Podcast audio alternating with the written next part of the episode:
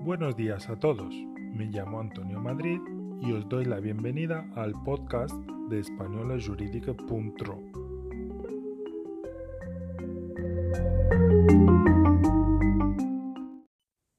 Nos enteramos hoy por la prensa española que la justicia ha tumbado este martes el sistema de inmersión lingüística en Cataluña al quedar firme la sentencia que obliga a los centros a impartir un mínimo del 25% de las clases en castellano.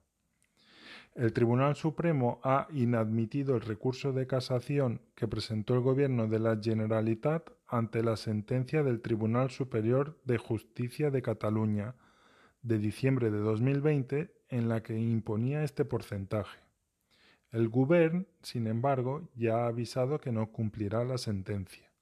El consejero de Educación de la Generalitat ha dicho a los centros educativos que no cambien sus programas y ha asegurado que la inmersión lingüística está blindada por la Ley de Educación catalana. En una conferencia de prensa convocada de urgencia, el consejero de Educación y la consejera de Cultura de la Generalitat han tildado esta sentencia de grave ataque perpetrado por un tribunal alejado y desconocedor de la realidad lingüística de Cataluña. Un saludo, nos escuchamos pronto.